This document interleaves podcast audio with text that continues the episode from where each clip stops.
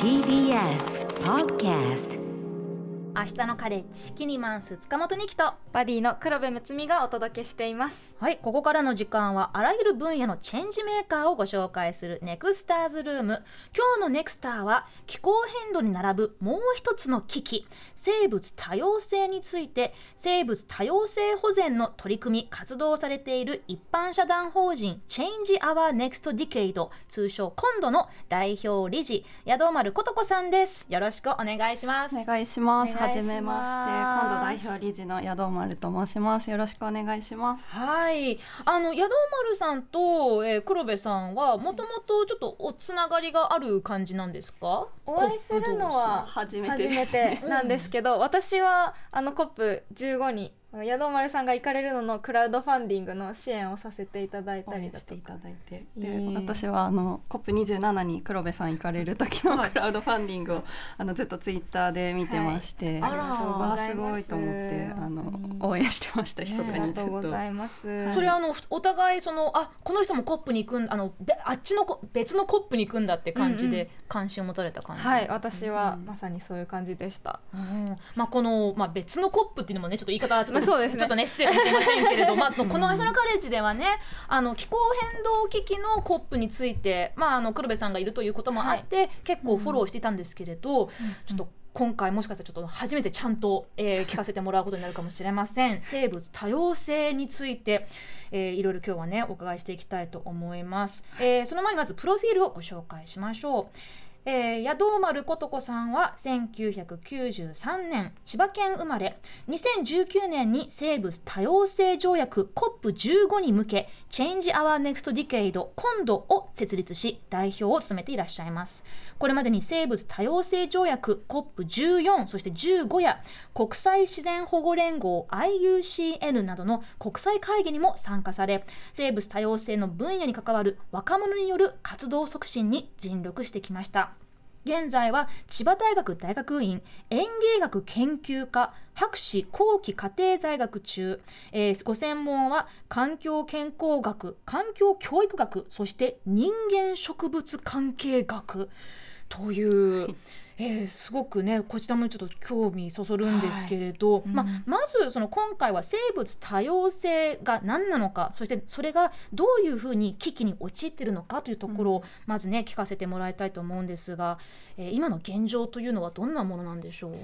生物多様性の現状ってすごく難しいなとは思うんですけど、うん。その日本の例えば環境省が出してる報告書だと過去50年間のうちでずっと減少傾向にある生物多様性とか、そこから得られるこうサービスこう薬とか食べ物レジャー、といろんなもの空気の調整とかいろんなものあるんですけどそういうのが全部こう減少傾向にあるっていうふうに言われてて、このままいくともうなんていうんですかねバランスが崩れてしまう。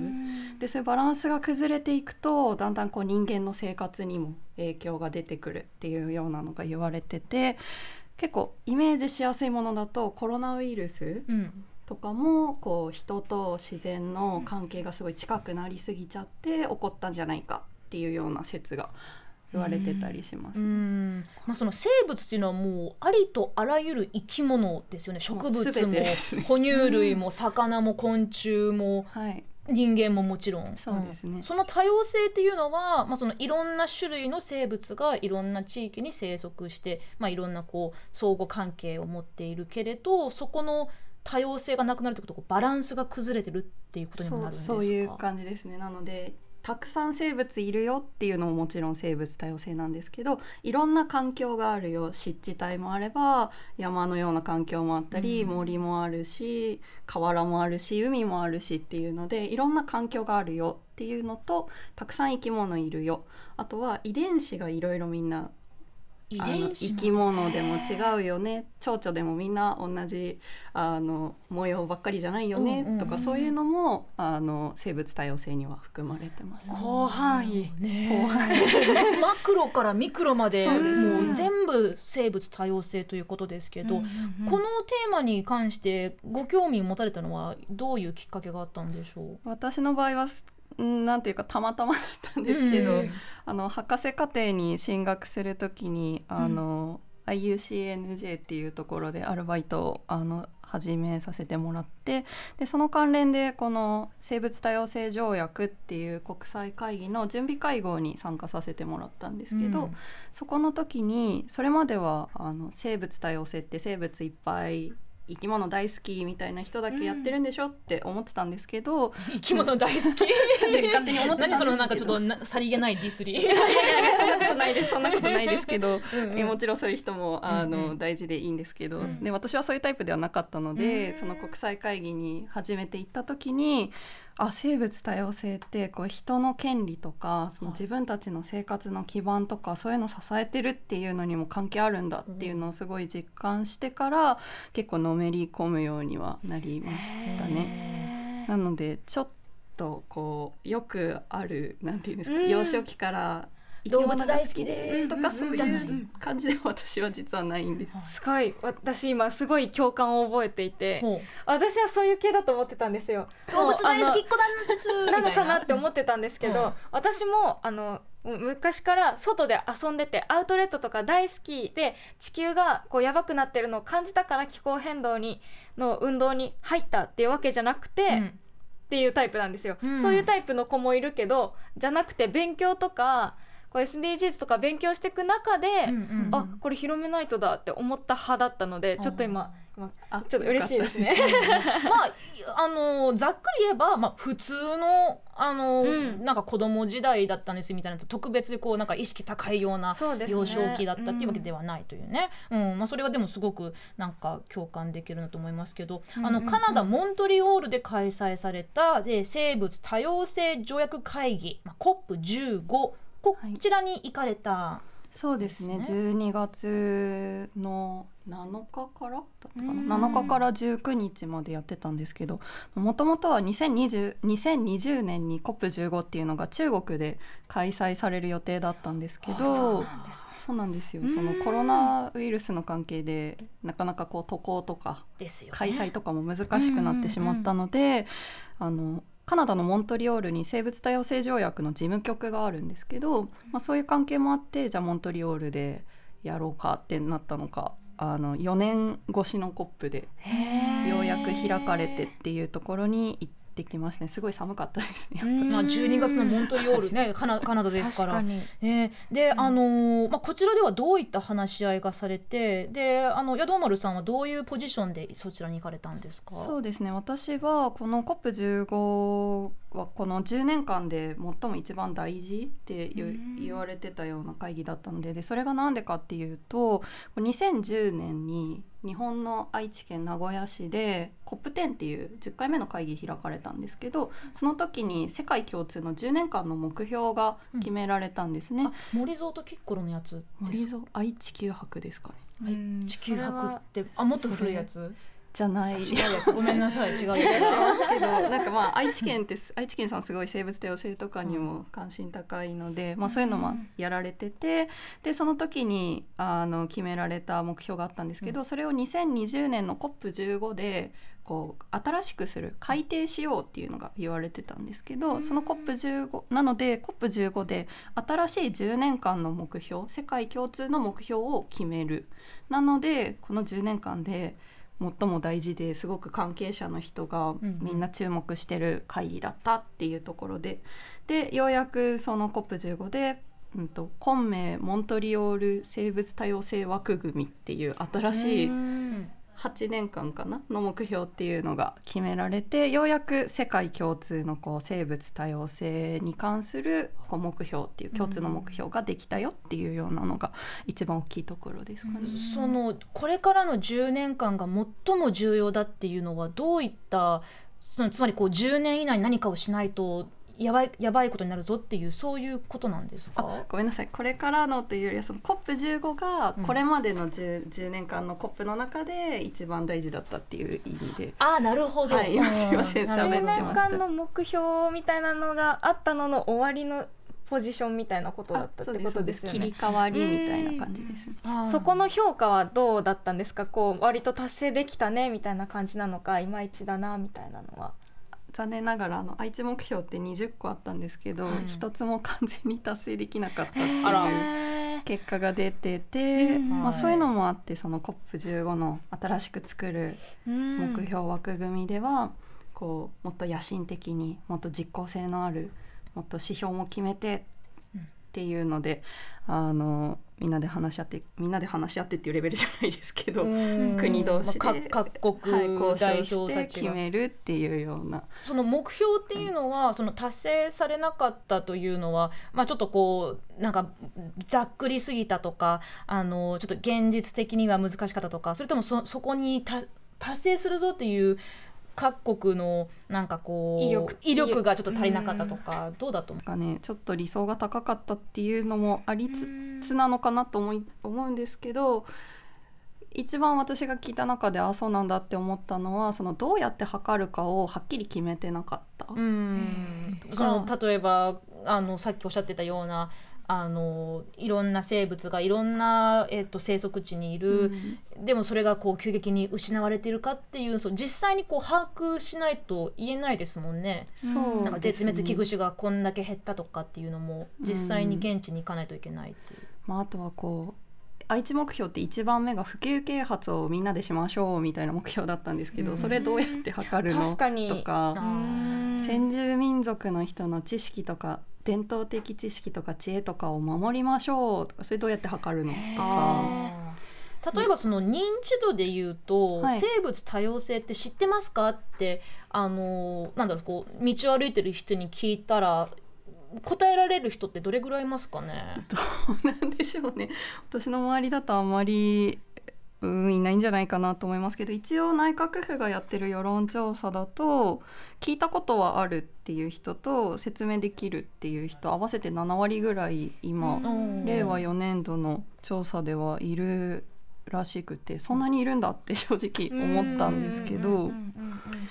なんか私も授業で習ったような気はするんですよ、うん。でもなんか今のお話聞いてるとちょっと認識違うような気もして、うん。やっぱり緑とかうん。自然守ろうねとか、うん。生き物のこうなんかバランスがみたいなのは言うけど自分の生活とかその先住民族の方がみたいなところは全然含んで考えたことはなかったので、うんこの知ってるよって言った7割の方もちょっと COP15 の内容とかとは全然違う認識かもしれないですよね。うん。その新しく決まった今後8年間のね。ものっていうのはじゃあ具体的に数値化した目標ができてみたいな感じなんですか？ものによりますね。一番話題になってるのだと2030年までに少なくとも陸域海域の30%を保護保護する地域にしましょうっていうような。世界中その陸と海の30%パーセントを保護する。で保護地域っていうこうがっつりこう規制とかもして守るっていうのとプラスしてこう保護地域じゃないんだけどこう結果的に生物多様性の保護につながるような地地域例えば里山みたいな感じでこう人の手が入りながら生物多様性がこう維持されてる地域とかも含めてこうやっていきましょうっていうのでそれはすごく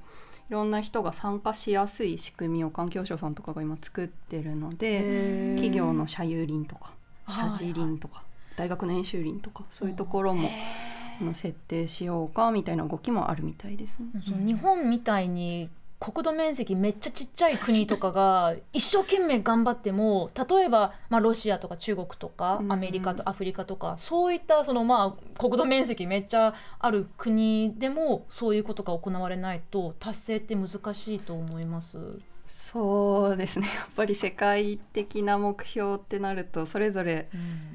うん。そなんですかね。でもそれはやっぱり国土面積に限らずその気候変動とかだと CO2 の排出量とかもそうですけど、うん。やっぱりみんなこう共通だけど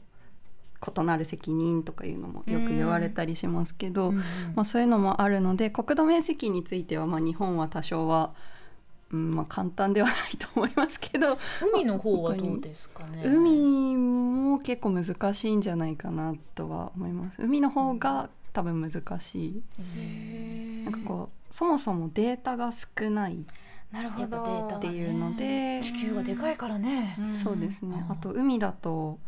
こう航海とかになっちゃうとここ誰のものとかなってきた時に、じゃあそこは誰がどう守ろうどう管理しようっていうのでまた別のあの国連の枠組みで話し合いをしてたりとかもするので海は結構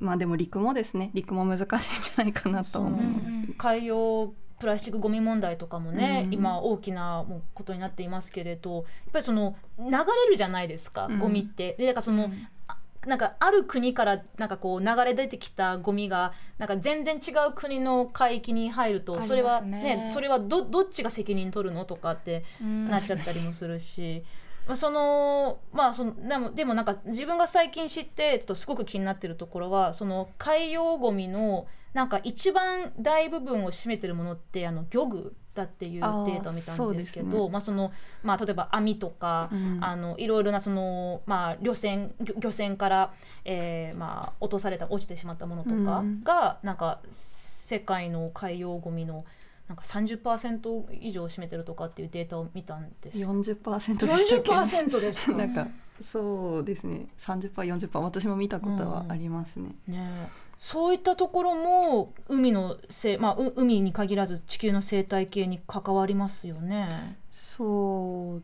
ですね、まあ、プラスチックゴミ問題になってくるとやっぱり海だけで解決できないものになってくるのでこの間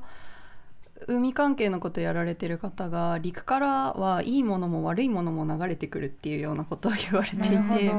その健全な農業を陸でやってないとその栄養とかが流れてくるからうん健全な漁業もできないけどそういうゴミとかも流れてきちゃってっていうのでいいものも悪いものも流れてくるからうん。もっと連携してうまくやらないとっていうのはすいませんちょっと漁具からは 離れちゃうんですけど聞いてなるほどなって思ったことはありますね。なんか生物多様性って聞くとすごく海とかでそういう話になると大きいように感じますけど、自分の身近な畑とかから出る土とか栄養分とかが巡り巡ってそれこそバランスが崩れちゃって、今そういう危機に陥っているっていうのって思うと全然すごく身近な問題だなって思えるとは思うんですけど、まあなんかそこまでいけてないようなまあ普段の生活だとあまりそういう考えに至らないような気もしますけどあの私は実際 COP27 に参加してみてあもっと市民とかが参加する場もあったんだとか COP っていう会議自体も身近なものだなと感じてそれをいろんな方に伝える講演をしたりとかしてるんですけど、実際 COP15 に参加されてなんかここイメージと違ったなとかそういうものありますか？そうですね。私は COP2 回目だったのでうん。COP14 それこそエジプトの同じ場所でやってた COP14 にもう行ってたので、はい。あここちょっと思ってたのと違うとかはそんなにはなかったんですけど、うん。でもやっぱりその国以外いわゆるオブザーバーって呼ばれるようなそのビジネスの人たちとか、若者女性グループ先住民族のグループ金融のグループっていうのでいろんなグループいるんですけどそういう人たちのこう展示ス展示スペースではないんですけどこう展示もできるしちょっとしたイベントもできるみたいな。部屋があるんですけど部屋があってブースみたいになっててでそういうところがちゃんとこう確保されて毎日そういう何かができる自分たちの活動をアピールしたりとか、ディスカッションしたりができるっていう場所が用意されてるっていうのは少し驚いたところですね。すごいあのいろんな人で参加してみんなでどうにかしていこうねっていうのが高まったんじゃないかなっていうふうには思いましたね。なんか COP27 ともそれは共通してるかもしれないですね。多分会場もあのもともとその COP14 で使ってた場所だったっていうのもあると思うんですけど、本当に展示もできるし、はい。椅子がいっぱい並べられてて、うん。登壇者が登壇できるエリアがあってそこに市民のアクティビストとかも立つし企業の方が、まあ、我が社ではこういうことをしていますっていうのを話したりもするし、こうかと思えば行政の方がこう自分の市ではこういうことしてますとかいうのを話したりっていう思ったよりそこまで立場の上じゃない人もこう自分の活動をアピールできる場があるっていうのは私も COP 参加して驚いた点ではありましたね。まあ、その黒部さんが参加したエジプトの気候変動コップって、うん。まあその私たちね、まあ、この番組だけじゃなくていろんなそのやっぱりこう世界中のメディアが注目したのはその若者アクティビストがそこで、まああのまあ、抗議活動、まあそのうん。まあいいや緩いって言っちゃ失礼だけど、まあそのこね、あの事実上抗議活動をしてる部分、部場面もあったしあのすごくこうまあなんていうのかなこうアクティビストの力がねそこでも、えー見られたと思うんですけれど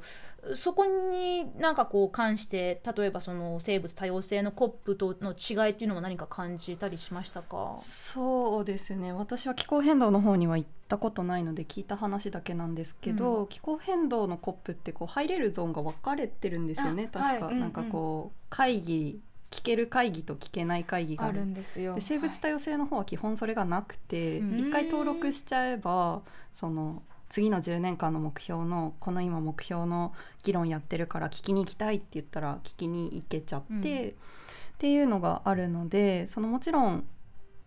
アクティビストというかこうアクションをしてる人たちっていうのはこうバナー持ったりとかいるんですけどそのユース若者も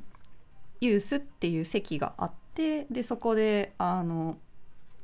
発言を公式にしたり、あとはロビーうんと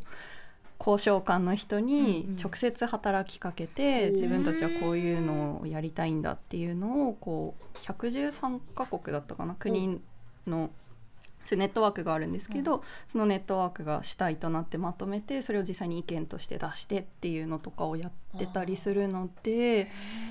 マーチも今年はやってたんですけどあんまりあんまりというか気候変動の方で若者が活動してる感じと生物多様性の方で若者が活動してる感じっていうのはこうちょっと違うのかなっていうのは見ててですね思雰囲気違いそうですねメディアのうん注目度はどうだったと思いますか、メディアの注目度はうーん。まだまだ。どうなんでしょうね。今までよりは多かったのかもしれないですけどでもやっぱり気候変動の方が多いんじゃないかなとは思いますね。うん。コップってなんで15なの？って言われたりとか27じゃないのとうん。あやっぱそこのそうですよね認識もまだちょっと一般的には広がってない、うんでもその、まあ、ちょっとお時間も迫ってるんですけれど、はい。その生物多様性という現状が、まあ、今どのように危機であってでそれをまあ我々一般の人がねこう普通に生活しててなんかあ今日は生物多様性について考えなきゃってあまりなきっかけもねちょっと。ないです。でも例えば、まあ、この近所の森には昔ホタルがいたんだよとか川にはね、あの魚も泳いでたんだよっていう話をねもしかしたらなんか聞くこともあるかもしれませんけど、うん我々がその生物多様性についてこう何かを考えるとか行動を起こすっていう、そうそういうきっかけというものはどこから始めたらいいと思いますか？そうですね。それも難しいなと思うんですけどでもこの例えば TBS さんのラジオを聞かれてる方とか「えそんなのあるの?」とか、うん。コロナとか実は生物多様性関係あったの?」って、うん。もしかしたら思ってくださった方いるかもしれないので、うん。そういうのをまずなんかあ考えなきゃやらなきゃって思うんじゃなくて今日聞いてたラジオでなんか「何々」っていうところの宿丸さんっていう人が出てて こういうこと喋今って度ちゃんとたんですけどそこ言わなきゃアピールしなきゃそこは。すいませんちょっとどこまで言っていいかなと思っちゃいました。もうアピールしまくって今度っていうなんかよくわかんない名前の団体のなんか宿丸さんっていう人がなんか話してたんだけどとかこうなんかそうそういうこうなんていうんですかレベル感を今ちょっと伝えたかったんですけど、別に私ももともとは何も知らなくてよくわからないけど、やってるうちに学んでこんなにやばいんだっていうのが分かったタイプなので、はい。あそういう人もいるんだなっていうところからこうなんかご飯でも食べながらあの友達とかあの家族とかで話してもらえるとまたそこから少しずつあの広がっていって、うんで次にこう意識とかが変わっていくんじゃないかなっていうふうに私は思いますね。ねまあ、今度はこう一般社団法人 Change Our Next Decade というのが、まあ、正式名称ですけど Change Our Next Decade これは我々の今後10年を変えるという意味ですよね。そうですね。なのでそのささっきお話しした愛知目標は良かったけどうまくいかなかった。だから、私たちが主体になる次の10年